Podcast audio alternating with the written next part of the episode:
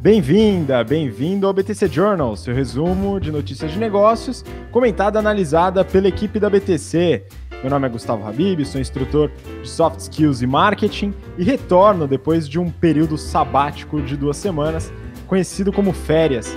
Né, até só para comentar um pouco, né, algumas pessoas falam, ah, encontre o trabalho que você gosta e você nunca mais vai precisar tirar férias. Eu com certeza não recomendo esse hábito. Continue tirando férias porque é muito bom. Enfim, voltei e agora o Journal também volta comigo, né? O Rafael, muito obrigado aí pela cobertura e vai participar novamente com certeza. Mas hoje estou aqui com o Renato Aracaki, instrutor de finanças corporativas, valuation, estratégia. Fala, Renato, como é que estão as coisas aí? Fala, Gustavo, tudo bom? E aí, viajou bastante, foi lá para o Reino Unido, gastou tudo em pounds, né? Deve estar tá pobre aí, né? E eu recomendo a mesma coisa que você recomendou para todo mundo: tirem férias, tá? Tirem férias, porque sempre vai ter um idiota que vai cobrir você, né? No, no seu caso, né, que você viajou, o idiota era eu, né? Tá? Mas beleza. Queria mandar um abraço forte antes de começar o journal pro pessoal lá da USP São Carlos, né? Anteontem fui lá fazer uma grande palestra sobre oportunidades em carreira em business. Foi muito legal. É, apesar de São Carlos ser longe pra caramba, tá? Mas foi muito ótimo, né? Três horas para ir, duas horas de palestra, três horas para voltar, né? Tudo bem. É, o pessoal super receptivo, galera com sangue nos olhos aí para o mercado. Então, um grande abraço para todo mundo e para as turmas aí do GBP que a gente já está se encaminhando aí para o meio, para o final do curso do General Business Program. Um grande abraço e hoje tem bastante notícia para a gente falar. Vamos embora. Isso aí, bastante coisa, né? A gente vai falar hoje sobre a abertura de capital da Uber, né? Já entrou, estreou oficialmente na Bolsa de Nova York. Vamos falar sobre a Magazine Luiza e o resultado que caiu esse semestre. Falaremos também sobre a aquisição da Positivo pela Arco Educação. Né, a gente vai avaliar um pouquinho como que foi essa aquisição, se ela foi boa ou ruim para os dois lados. Né? Falaremos também sobre uh, os resultados da Telefônica Vivo. Né? E por, último, a gente vai falar sobre uma reportagem que saiu no Valor, que fala sobre é, paixão pelo trabalho e exploração. Então fique até o final aí para acompanhar todas as notícias. Bom, vou compartilhar a tela aqui para a gente já começar com tudo, tá, Renato? É, e aí todo mundo fica com acesso, quem estiver acompanhando pelo podcast, eu vou falar o título da notícia e você dá uma buscada, né? E aí a gente é, compartilha aí todo o conhecimento que a gente pode. Vamos lá, compartilhando aqui a tela com vocês, a notícia primeira é do valor econômico. Na New York Stock Exchange, aplicativo estreia valendo 75 bilhões de dólares. Aplicativo aqui, estamos falando da Uber, né? Então, aplicativo aí de mobilidade urbana, transportes e tal. Recentemente até teve uma pequena greve, pequena, não sei se tão pequena assim, mas teve uma greve dos motoristas, né? Pouco antes da abertura de capital. Mas enfim, isso é outro tema. Né, a gente veio aqui para falar sobre a abertura de capital e o valuation, né? Então ela estreou na é, NISE, né? Na, na Bolsa de Nova York, e o valuation foi bem abaixo daquele que vinha se, sendo projetado, né, Renato? Então, é, falavam em estimativas aí de 110 a 120 bilhões de dólares de valuation, e ela saiu valendo 75 bi. Né? E se eu não me engano, hoje, né, dia 10 de maio, ela está em queda. Né? Então, as projeções mudaram um pouco. Né? Ela chegou valendo 45 dólares a ação, e agora o mercado vai se ajustar. Como é que você viu essa abertura, hein, Renato? O que, que você acha do preço e você acha que qual que é a tendência aí para Uber nas próximas semanas? Bom, na verdade, assim, é, é, aquele negócio que a gente já tinha falado. Para mim, esse negócio ele não tem sustentabilidade no, no longo prazo. Mas, né, o mercado é, faz essas precificações malucas, e é tão maluco que a galera começou a ter estimativa de captar 120 bilhões e o negócio saiu a 75. Na verdade, não saiu a 75, isso saiu quase 80, tá? Tem que fazer um ajuste aí nessa, nessa conta aí que colocaram aí nessa, nessa reportagem. Mas assim, o que, o, que, o que foi justificado pelo pessoal de mercado é que, ah, dados resultados ruins do Lyft, principalmente depois da abertura de capital, isso contaminou um pouco dos investidores que tinham apetite nesse segmento, e aí eles deram uma punida ali nos, no, no valuation da, do Uber, tá? É, isso eu acho uma desculpinha bem esfarrapada, porque os resultados da Lyft eles não começaram a ficar ruins agora, né? eles sempre foram ruins. Então o do Uber também é ruim pra caceta. Então o negócio saiu até, até bem, até achei 80 bi de dólares lá, saiu até um valuation ótimo. Foi num múltiplo bem menor que o do Lyft em é, versus receita, mas agora empresa de capital aberto. Agora vai começar o sofrimento do Uber. Todo trimestre vai estar tá lá reportando prejuízo, todo trimestre vai ter analista enchendo o saco e eles tendo que justificar que esse negócio pode não dar dinheiro nunca, como estava na, lá no relatório né, da, do prospecto do IPO. Agora a gente vai ver se esse negócio tem sustentabilidade neste valuation. Vamos ver. É, vamos acompanhar, além dos analistas, teremos nós aqui no BTC Journal, sempre comentando de forma assintosa quando o resultado for desastroso, como foi na Uber em toda a sua história até hoje. Né? Bom, vamos seguir então para a próxima notícia. A próxima notícia também é do valor econômico, né? É, e fala sobre a Magazine Luiza. Lucro da Magazine Luiza cai 10,4% no primeiro TRI. Né? Então, houve aí o, o reporte de resultados da Magazine Luiza, empresa de capital aberto na B3, né? e houve uma queda é, do lucro líquido né, para é, 132,1 milhões de reais. Né? E esse, esse recuo né, teve algumas justificativas, eu queria que você comentasse, e só para comentar aqui um, um, highlight da, da matéria, né, a margem EBITDA caiu de 8,3% para 7,4%, que não é uma margem ruim, definitivamente, para o varejo, né? Mas ela teve essa queda. Renato, como é que você vê esse movimento, essa queda? E também acho que é importante linkar com o mais novo movimento estratégico da Magazine Luiza de comprar a Netshoes aquela empresa moribunda que a gente vem falando há bastante tempo. Né? Então ela vai estar tá se preparando para fazer essa aquisição, né? E isso com certeza vai mudar os resultados da Magazine Luiza daqui para frente, né? Como é que você vê isso daí? Isso aí. Bom, na semana passada, quando você não estava aqui, a gente falou um pouco sobre a oferta que a Magazine Luiza, Magazine Luiza fez. Foi até aquela análise rápida que a gente tinha feito, né, com a notícia lá do Brasil Journal, se eu não me engano, né, que tinha B2W e Magazine Luiza atrás da, da operação da Netshoes. B2W eu tinha dado uma olhada lá no balanço, achei que era muito difícil acontecer e não aconteceu, né? Para que que ó, B2W já está com tanto problema, vai colocar mais um problema para dentro de casa? E eu achava que a Magazine Luiza não ia fazer essa oferta, mas fez, né? Aí o que acontece? Bom, beleza, fez lá a oferta e é, houve a divulgação de resultados do Netshoes. E aí eu dei uma olhada, de fato o, o resultado foi horroroso. É, além de ser horroroso, eles ainda tiveram que reapresentar os resultados de 17 e de 16. Ou seja, a auditoria encontrou alguma, alguma, algum problema ali, né, na, na, nas regras contábeis, lá nas práticas contábeis da empresa para fazer essa reapresentação. Perfeito, tá? Por que que eu, eu acho, tá, que a Magazine Luiza talvez, eu não sei se essa aquisição é tão boa assim. O preço é barato, né? Tanto é que agora eles estão em revisão, porque eles olharam bem o resultado né, apresentado auditado, e agora eles estão revendo até essa, esses 62 bilhões aí que, que eles ofertaram, que pode ser até menor do que isso, né? Que vai ser um grande desastre para o Netshoes, porque só relembrando, o Netshoes recebeu de aporte 215 bilhões de dólares. Imagina, né? Você recebe 215 bilhões de dólares e o negócio vai ser vendido por 62, ou menos, né? Então, uma grande desgraça. Mas o, o que acontece é que a Magazine Luiza está numa, numa numa estratégia de começar a aumentar bastante a representatividade do e-commerce. E a gente já avaliou aqui várias vezes, quando a gente fala sobre modelos de e-commerce, que e-commerce ele tem, né, ele trabalha com uma margem mais apertada, porque parece que é fácil, que não tem loja física, mas tem muita despesa, tem muito marketing, você, o preço, o, o cliente é muito mais sensível a preço no, no online, etc e tal. Só para você dar uma olhada, esse reflexo aí da queda de, de, de lucro líquido é, da Magazine Luiza do primeiro TRI de 18 para 19, ele mostra muito essa estratégia. Ó. A representatividade de receita do e-commerce no primeiro TRI de 18 era 35% da receita total. Tá? É, no primeiro TRI de 19 foi para 41,4%. Né? Então, 5 pontos percentuais aí, quase 6, 6 pontos percentuais a mais de representatividade. Nisso daí, a margem é, bruta ela caiu de 28,9 para 28 né? Então já quase um ponto percentual de margem bruta, que representou na margem líquida, tá?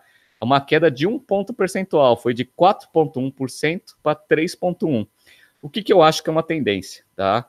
É, Obviamente, Magazine Luiza é um espetáculo, o negócio tem. Ele nem tem dívida líquida, ele tem caixa líquido, né? Porque ele tem mais caixa do que dívida. Então o negócio é ótimo, o negócio é perfeito, de fato, operacionalmente eles são fantásticos, tal, não sei o que, beleza. Mas eles já vão apanhar um pouco nessa migração aí de participação do e-commerce versus receita total, que eu acho que precisava ser feito de uma forma bem estudada, bem cadenciada, que eu, eu acho que a Magazine Luiza até está fazendo bem. Agora vai comprar Netshoes, vai vir com 2 bilhões de receita é, com prejuízo de 332 milhões no ano, tá? E com aquela operação que é muito complexa, porque vender roupa pelo e-commerce é completamente, é completamente diferente, a operação de vender vestuário é completamente diferente da, da de vender geladeira, né? Diluição de custo, logístico, etc e tal, é tudo diferente. É, é aquele negócio que eu falei semana passada. Eu acho, eu acho que esse negócio não é uma boa para Magazine Luiza. Eu, se fosse eles, com tanto dinheiro, com tanta expertise, eu me arriscaria a abrir uma operação do zero caso eles queiram ir para essa parte de, de vestuário. Coloca, começa a usar o marketplace para ir testando para ver a demanda, faz um marketplace lá com roupa e aí vai ganhando experiência, pelo menos na parte de cliente, para depois apostar e começar a ter toda a operação para dentro de casa. Eu acho muito difícil. E é basicamente isso, né? Os resultados eles estão caindo porque a participação do e-commerce está subindo bastante. Vamos ver se vai se concretizar aí essa aquisição da Netshoes. Espero que não aconteça, porque se acontecer, eu vou shortear a Magazine Luiza. Excelente. Né? Só fazendo uma pequena correção, Renato, né? os valores que você falou da Netshoes são em milhões, né? não em bilhões. Né? Então, só uma confusão aqui ajustando.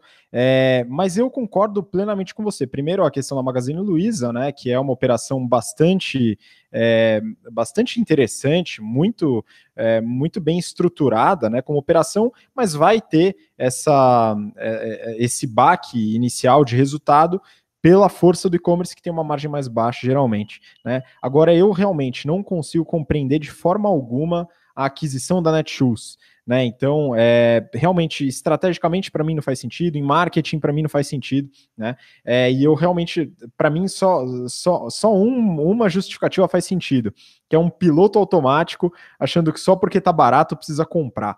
Né? Eu não tomo decisão dessa forma. Né? Eu acho que estrategicamente você pode seguir o seu planejamento, etc. Né? E não é porque está barato necessariamente que você precisa comprar. Mas enfim, talvez eles tenham algum outro motivo que eu desconheço.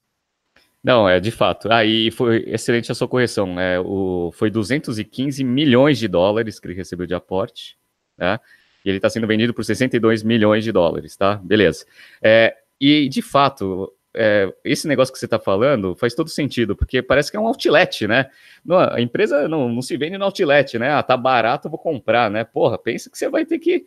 Né? É um negócio que você compra que você vai precisar fazer bastante investimento, etc e tal. Então, de fato, né? Eu acho que Magazine Luiza, com toda essa expertise, esse sucesso na bolsa, eu acho que ela poderia fazer algo diferente. Aí tem gente que me pergunta, ah, e qual que seria a saída para Netshoes, né? Eu acho que para Netshoes vai ser ótimo vender esse negócio, porque ele não tem valor e ele está com baixa liquidez, né? até liquidez operacional, tá? Saiu até no relatório da auditoria. É, mas eu acho que quem deveria comprar, ou quem teve, teria um pouco mais de, de sinergia aí, seria um outro e-commerce que eventualmente vende roupa, né?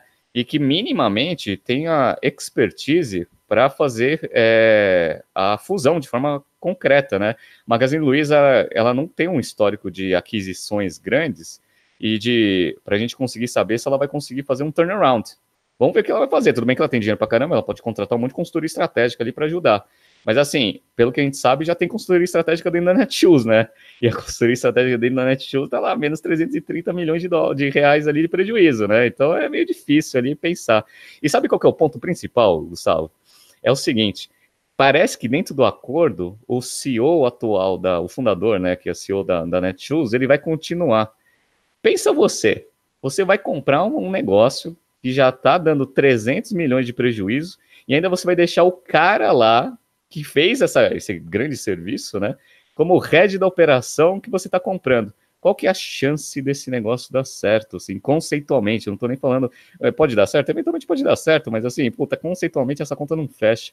E, se eu pudesse né, ser advisor lá da Magazine Luiza, eu falo assim, pô, dá uma pensada melhor, né? Tem tanto ativo bom aí no mercado para vocês fazerem aquisição, vai pegar logo a Netshoes, né? E, e, tem uma frase muito boa que eu ouvi de um cara de private que ele fala o seguinte: ele fala assim, ó, Pensa assim, ó, você tem água limpa, um copo de água limpa e tem um, um copo de água suja. Quando você junta os dois, o resultado é água suja, né? Água suja diluída, né? Não vai dar água limpa, né? Então eu falei assim, pô, é, é, eu, eu fico com esse negócio na cabeça, né? A Magazine Luiza tá certinho, tá toda boa, aí vai colocar Netshoes dentro, pra dentro, pra quê, né? É, vamos acompanhar, ver o que acontece. Eles ainda vão fazer a oferta final, né?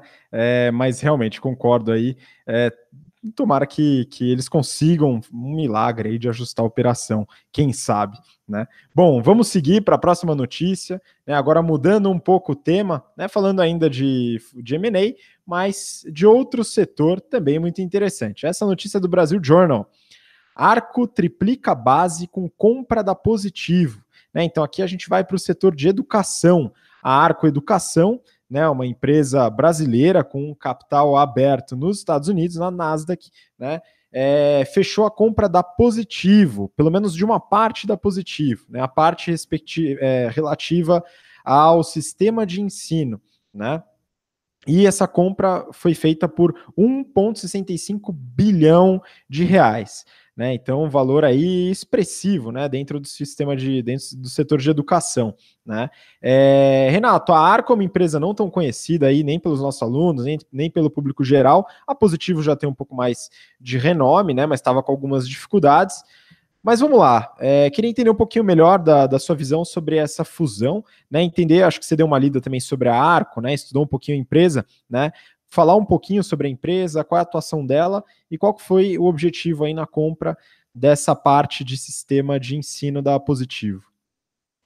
Legal. A Arco, ela atua no nosso segmento, né, na parte de educação, obviamente num público-alvo e numa proposta de valor completamente diferente. Ela foi fundada em 2006, né, e ela começou, qual era a ideia? Vender sistema de ensino também, só que totalmente digitalizado. Então tem um software lá, onde tem todo o conteúdo que eles mesmos criam, e aí você tem praticamente uma grade pronta. E se você é uma escola privada, você pode comprar, né, ou no caso deles assinar essa, esse, esse sistema. E aí você já tem praticamente toda a parte core, né, de desenvolvimento, que agrega valor efetivo, ali no sistema, e aí você começa a se preocupar bastante em captação de alunos, etc e tal. Então, esse negócio foi crescendo bastante, olhou, né, abriu os olhos aí de muito, um monte de fundo private equity para entrar como sócio, a General Atlantics, que é um puta é, private equity grandão, é, entrou na empresa em 2014 e a empresa ela foi crescendo bastante né, de 2014 até 2018 e ano passado eles abriram capital na Nasdaq. Puta case, né? E abriram bem, né? Atualmente, né? Só para mostrar para vocês, o valuation do negócio ó, atual tá 1,9 bi de dólares. Né? Então, o negócio de fato ele é um negócio bom, né? Abriu capital e tá, tá indo super bem. Eles têm uma base hoje de 500 mil alunos, é, com é, é, dentro de 1.462 é, escolas privadas. E aí, qual que foi o racional deles, né, para comprar positivo? Que o sistema positivo é quase, quase a mesma coisa, só que mais, né, com um histórico de mercado mais longo e com uma capilaridade maior, né? Então, eles têm lá mais de 695 alunos usando sistema positivo e que, que são utilizados por 3.400 escolas. Então, eles vão aumentar muito a base deles é, e vão fazer essa grande expansão. Né? O meu, único ponto é que o, o, valor, de fato, ele é gigantesco. Né? Eles pagaram 1,6 bi de reais e parece que essa operação vai ser em cash.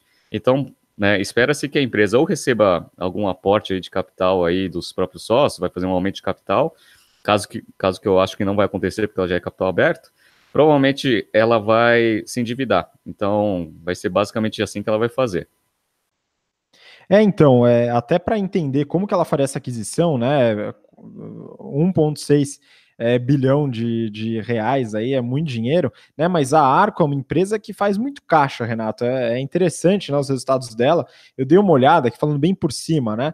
2018 ela teve uma receita de um pouco mais de 380 milhões de reais né? Teve um aumento aí de cerca de 56% em relação ao mesmo período de 2017, né? É, teve um EBITDA ajustado de 142 milhões, né? Então é uma empresa que tem aí um, um EBITDA bastante representativo no que, no que diz respeito à comparação com a receita.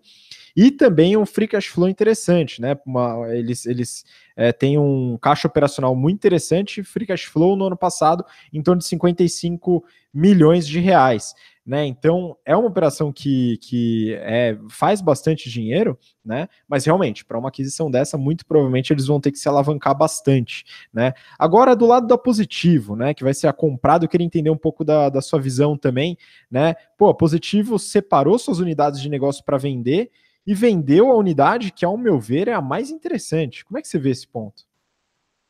É, a, a Positiva está passando por uma certa dificuldade, porque o que aconteceu? Ela expandiu bastante os negócios, principalmente com a parte de informática.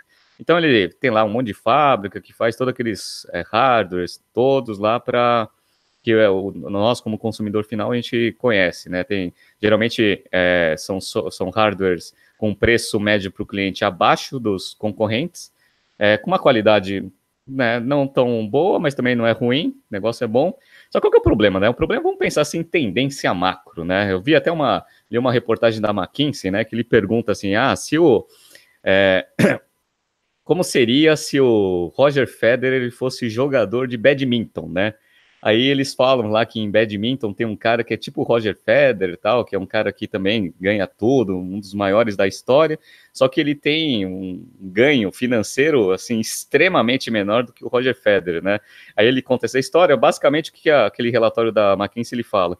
É, o, o setor de atuação, o segmento que você atua, geralmente ele vai ditar muito do seu sucesso financeiro, porque tem segmentos que são mais quentes, segmentos que são menos quentes, né? Legal. É, por que eu estou falando isso? Hardware é uma coisa que a gente já sabe que quem vai dominar isso, ou já domina isso no mundo, são chineses, né? Os asiáticos lá, porque custo de custo muito baixo de produção, eles têm uma complexidade é, baixa, né? Porque agora já está difundindo todas as patentes de absolutamente tudo no mundo. Então, hardware é uma coisa que não vai dar muito dinheiro e quem só tiver muita escala e custo baixo de produção vai conseguir sobreviver. Então esse negócio aí, meu, vai ficar lá com os chineses. E a Positivo tem esse negócio que é um, um grande representativo da receita. Aí o que eles pensaram? Eu acho que eles devem ter pensado o seguinte: assim, ó, como que a gente vai fazer para esse negócio sobreviver, né? Porque aqui no Brasil só, só funciona por causa da lei, do, lei da informática, né? Porque tem lá meio que umas proteções ali para incentivos para quem produz e vende no Brasil. Legal. Aí fala assim: ah, então vamos fazer o, que é seguinte: vamos vender tudo que não é informática para gerar caixa para a empresa para a gente conseguir competir nesse setor. Porra, mas como você falou, o setor de educação é um setor muito mais quente, muito mais promissor, vários investidores né, olhando para esse setor, e os caras vão vender absolutamente tudo para ficar com a para sustentar um negócio que é um setor que já está fardado a morrer, né? Morrer assim no sentido de, meu, vai ser tudo concentrado lá na China, né? Eu não consigo entender muito essa estratégia, tá? Né? Consigo zero, tá? Mas, enfim, pelo menos vendeu bem, né? 1.6 bi só pelo sistema de ensino e na própria reportagem diz, né? E no, no relatório também, é, eles têm ainda a faculdade positiva, ainda tem os colégios, e tem os sistemas integrados né, na própria operação de educação que eles mesmos tocam, isso está fora né, do acordo que eles fizeram. Só está o sistema positivo mesmo. Então, eles venderam o sistema positivo. Vamos ver o que eles vão fazer com as faculdades. Eventualmente vão vender também, né? Mas eu acho que poderia. É que agora ficou meio difícil, né? Mas eu acho que essa estratégia está meio, meio equivocada, tá? É, então, é, na própria reportagem, Renato, é, eles comentam que todas as unidades da Positivo estão à venda né? Mas essa foi a que eles conseguiram concretizar. Vamos ver, né? Eles estão tentando vender tudo, acho que tá, cansaram um pouco aí de, de, de tentar esse turnaround, né? Mas realmente é, é, tem, que, tem que ajustar essa operação de direito até para vender melhor, né? Vamos ver como é que eles vão estruturar e como eles vão vender a parte hardware também. Né? E ó, assim, e é só fazer algumas continhas de padeiro, né? A Arco é quase três vezes menor, do que o sistema positivo de educação. A única diferença é que ela foi criada 100% dentro da, da numa plataforma online, e aí recebeu aporte e tal, e vale, meu, quase 2 bi de dólares, ou seja, 6 bi de reais. Beleza. O grupo positivo, o sistema de ensino positivo, a única diferença é que ele tem muita coisa física ainda, etc e tal. Mas a, a própria positivo tem expertise interna para fazer todo esse negócio virar digital e, obviamente, né, trabalhar com esse negócio na, nos mesmos moldes digitais que a Arco faz né? Se fizer isso, tendo três vezes mais o tamanho, fazendo vai, uma regrinha de três bem básica, né? O negócio poderia valer, em vez de, de 2 bi de dólares, dar 8 bi de reais, né? Você multiplica esses por 6, pô, 1,6 bi de reais aqui vendendo esse sistema de educação, será que não vale a pena tentar pegar esse negócio, digitalizar, fazer um spin-off, tentar abrir capital lá na Nasdaq, ou no Brasil, onde, onde é, for, né? Porque é um mercado quente, ao invés de vender isso para uma startup, o negócio foi criado em 2006. É uma vergonha você vender um negócio que é três vezes maior para uma startup que tem um valor de mercado absurdamente alto, né? Eu, eu, eu não consigo entender muito essas, é, é, é, essas tomadas de decisões, mas enfim, né? Tá, graças a Deus também a gente não trabalha lá, não é sonista da Positivo, não faz absolutamente nada. Mas assim, eu, eu, eu me questiono muito como eles chegam na conclusão que tem que fazer um negócio desse, sendo que eles têm tudo, eles têm três vezes o tamanho, têm expertise interna para digitalizar todo esse negócio, criar uma plataforma, fazer um spin-off, abrir capital, mas não, eles preferem vender a 1,6 bi. Eu não, não consigo entender. Pois é, do lado da positiva eu também não consigo entender, não faria isso também, mas enfim, vamos ver como é que eles vão fazer. Do lado da Arco, acho que foi uma decisão interessante, né, do ponto de vista de estratégia de crescimento deles, né, para adquirir essa base gigantesca de alunos. Então, o pessoal da Arco, eu parabenizo aí pela decisão, acho que foi uma boa estratégia do lado deles. Bom, vamos seguir para a próxima notícia, Renato, que a gente volta aqui também para o valor econômico, né? E agora mudando também de setor novamente. É, agora uma notícia, né? Um, um, dos nossos alunos, o Guilherme, né? Ele pediu para a gente comentar sobre a Telefônica Vivo, né? Então essa notícia do valor econômico, lucro líquido da Telefônica sobe 22,2% no primeiro trimestre. Né, a notícia fala dos resultados, né, focado aí na, no aumento do lucro líquido, né, que ele passa de 1 bi para 1,3 bilhão de reais né? Isso é realmente muito expressivo. Né? E aí, Renato, acho que você deu uma avaliada nos números, né, da Vivo aí, nesse resultado que eles, que eles soltaram, não sei se foi em relação ao trimestre ou 2018, né? Depois você pode comentar melhor, mas a Vivo está dentro de um certo oligopólio, né, da comunicação no Brasil, e a operação parece ser bem acertada, né? Como é que você viu aí? Sim, sem dúvida. A Telefônica é uma empresa que eu tenho um carinho especial, né? Porque foi a primeira empresa a qual assinou minha carteira de trabalho, né? Eu fiz técnico lá na, na Escola Técnica Federal e aí eu entrei lá para cuidar lá da parte de sistema móvel deles lá, cuidar, tomar conta, né? Eu era um mero técnico lá que ficava lá tentando fazer o telefone de todo mundo funcionar 24 horas, coisa que não acontecia, né? Mas tudo bem, não acontece até hoje. Mas enfim. Eu falar, é... ainda não acontece. é, pois é, né? Você vê como a minha contribuição, né, foi péssima, né? Mas enfim, vamos lá. É, bom, a Telefônica ela teve que mudar até o nome aqui no Brasil atuação dela é, é, usando a Vivo, né? Porque é por causa dessa porcaria que não funciona, né? Tinha tanta reclamação que a galera teve que mudar, né? Agora é tudo Vivo. É, beleza, mas o que, que eles têm? Eles têm telefonia fixa, móvel, banda larga fixa e móvel, tem o que eles chamam de ultra banda larga, né? Dados, serviços digitais. Entrou bastante e está tentando ganhar bastante mercado na parte de TV digital e na parte de serviços, tecnologia, etc. Né? É uma empresa gigantesca, né? De origem espanhola.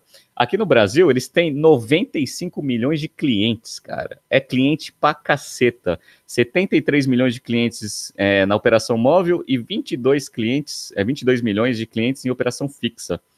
E, e todo mundo que usa é, o celular da Vivo fala que a cobertura é melhor. E é melhor mesmo. Eles têm uma cobertura, segundo eles, né? Eles cobrem 88% da população.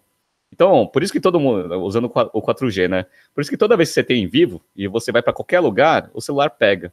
Que nem eu tinha TIM, uma desgraça total, né? E não é que você é para qualquer lugar, você tá indo lá para a cidade interior. Não, você tá em São Paulo, vai lá para São Caetano, já começa a dar pau esse negócio, né? Mas enfim, então a Vivo, ela ela tem, né, a Telefônica ela tem uma operação bem grande. Falando um pouco de financials, né, esse negócio, ele é bom, né, ele teve uma receita bruta aí no trimestre de 16 bilhões de reais, que aí receita líquida vai para 10,9 bi, né, um crescimento aí de receita bruta de 2,1 bi, é, 2,1%.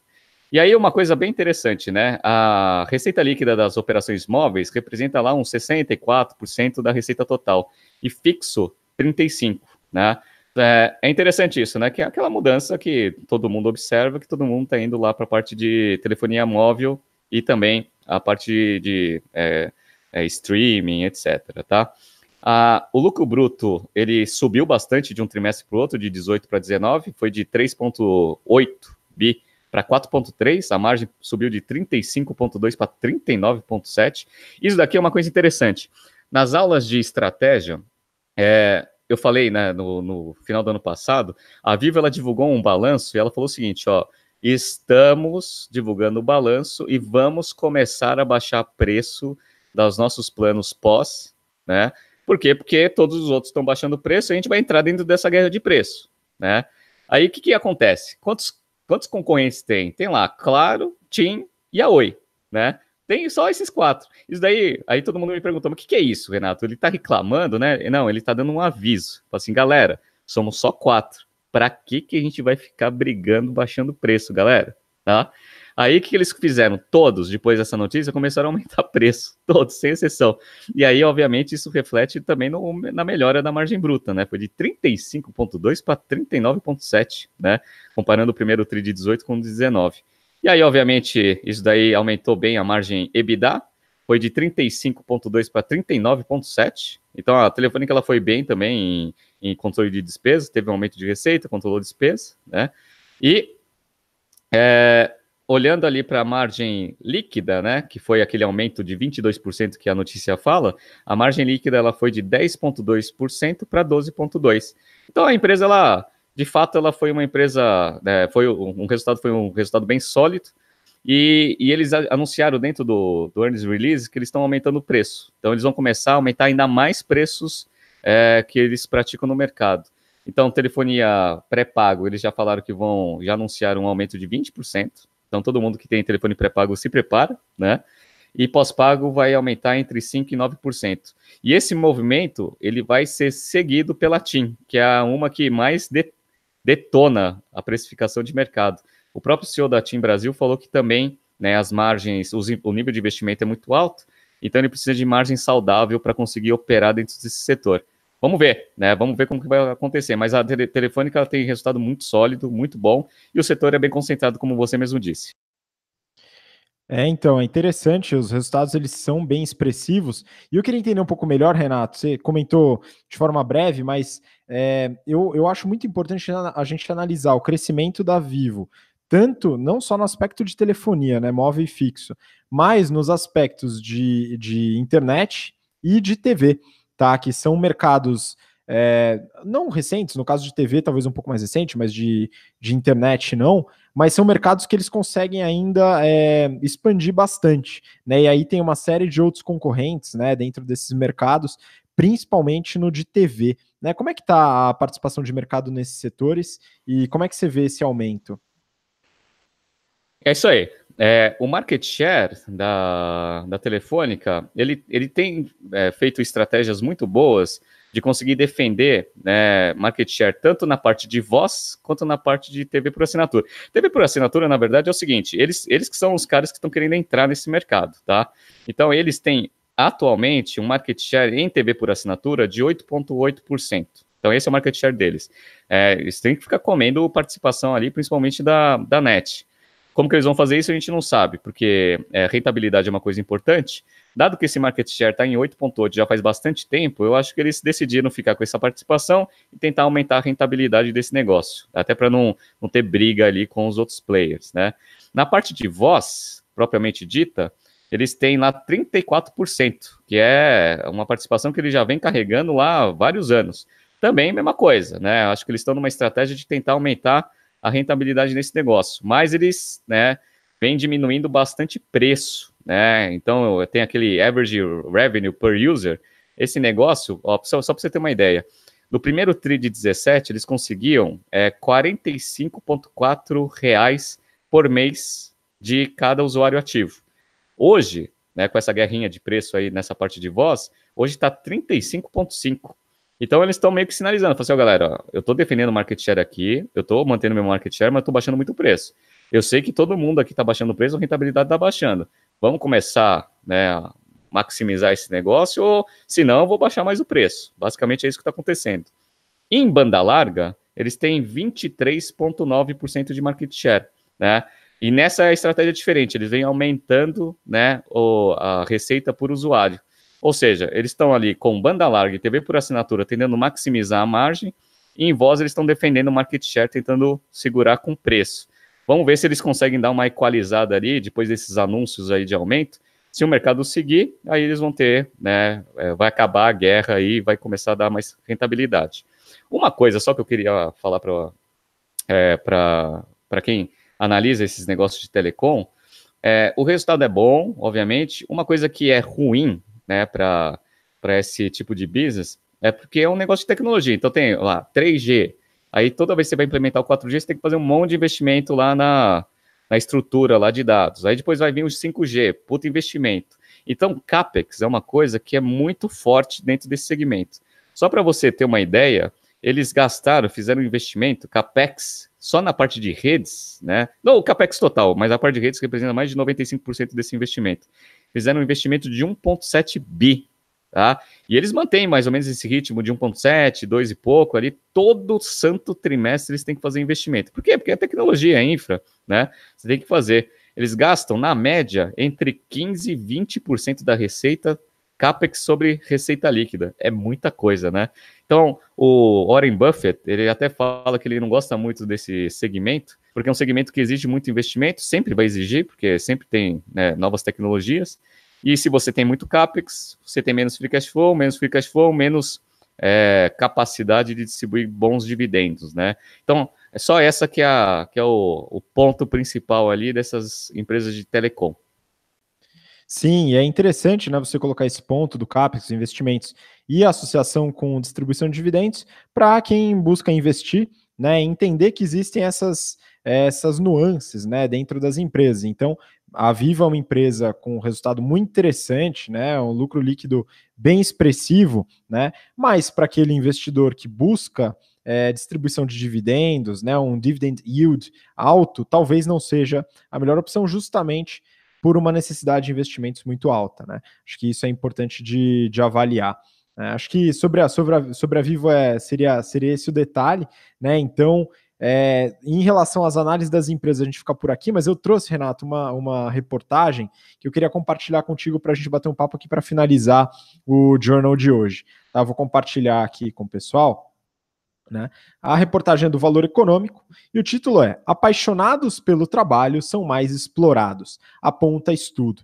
Tá? Então, essa reportagem eu recomendo para quem quiser dar uma lida, né? Ele fala sobre alguns estudos, coloca a fonte da pesquisa que é, vai ser publicada no Journal of Personality and Social Psychology, né? É, e foi é, assinada pelos pesquisadores da Universidade de Duke e de Oregon. Né? E o que, que fala essa reportagem? Né? Qual que é a base desses estudos? Né? Então, eles fizeram algumas pesquisas com cerca de 2.400 é, participantes, né?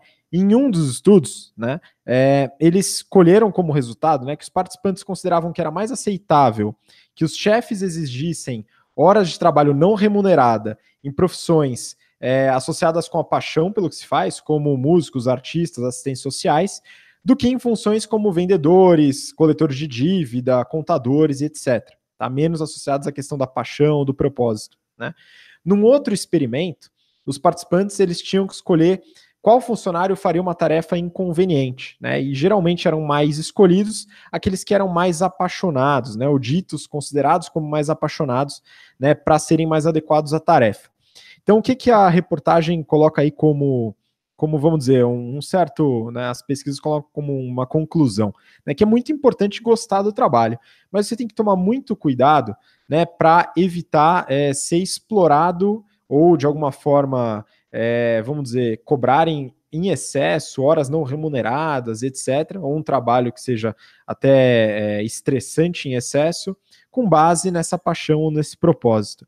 Né? Isso é um pouco do que a gente acaba comentando nas nossas, nas nossas aulas, até soft skills, enfim, mas que a gente conversa também é, por fora né, do, da BTC sobre essa questão do propósito e muitas empresas que, junto com o propósito, muitas vezes colocam remunerações muito abaixo do mercado, é, cargas horárias excessivamente altas, né, sem dar a devida contribuição em nome desse propósito. Né? Não sei se você tem essa visão também, mas eu acho esses estudos de, de é, economia comportamental e, e, comportamento como um todo bem interessantes, não como uma verdade, mas para trazer algumas, alguns insights aí para a gente. Como é que você viu isso daí, Renato?